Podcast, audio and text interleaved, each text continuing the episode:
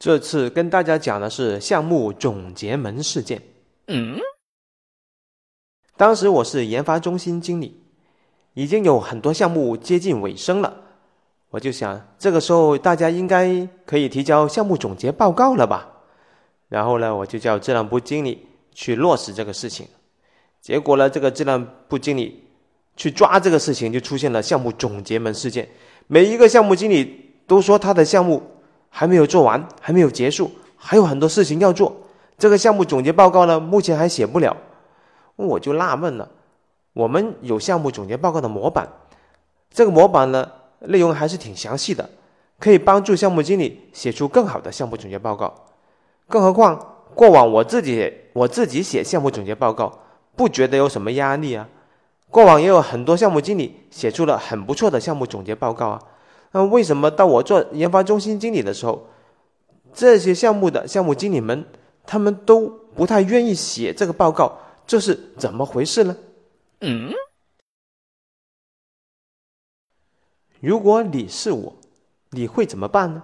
以下有四个选项，看一下你会选哪一个？选项 A，坚决执行流程。选项 B，和每一个项目经理逐一谈话。引导他们写好总结报告。选项 C，既然这个东西执行不了，那就废除吧，暂时废除项目总结报告。那么选项 D 啊，第四个选择，那就是那有没有更好的办法来替代目前的项目总结模式呢？选项 A、B、C、D，你会选哪一个呢？建议你暂停一下，思考一下你的选择，然后再继续。好，我们先来分析一下，作为一个公司的规章制度和流程的规定，那么坚决执行流程，这个应该是好像是似乎是理所当然的一个事情，这是选项 A。如果你觉得这个坚决执行太硬了，想软一点点的，那么可以选择选项 B，和项目经理逐一谈话，引导他们，那就从软的角度来引导他们写好项目总结报告。选项 C 这就有点好像有点松了。这个东西不能执行，那干脆把它废除吧。选项 D，那就是这样的一个项目总结报告的这种方式可能不是很合适。那有没有更好的方法来替代它呢？那更好的方法是什么呢？嗯，坦白说，我当时的第一反应还是挺恼火的。我的选择就想坚决执行流程，狠狠的镇压这个项目总结门事件。作为公司的过程来说。它是存在它的严肃性的，而且过往我们已经有人曾经做好了这个流程，为什么到了这些项目经理就不可以呢？当然，我后面还是好好的冷静了一下。目前的模式似乎存在这样的一些问题，存在以下三个问题。第一个问题，项目总结似乎变成了项目经理一个人的事情，这个报告模板。我们的过程规定让项目经理来负责，这样子其他项目成员他不需要参与吗？第二个问题呢，就是这个项目总结报告的模板呢，一共有十几页，光光是模板就有这么多了，这个东西太吓人了，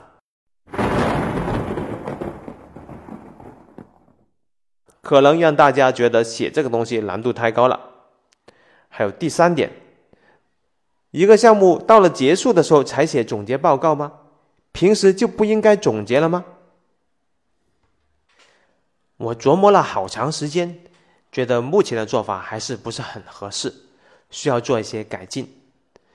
首先把那个在项目后期才写项目总结的这样的一个要求去掉，项目总结应该是随时进行的，我们应该化整为零，随时总结。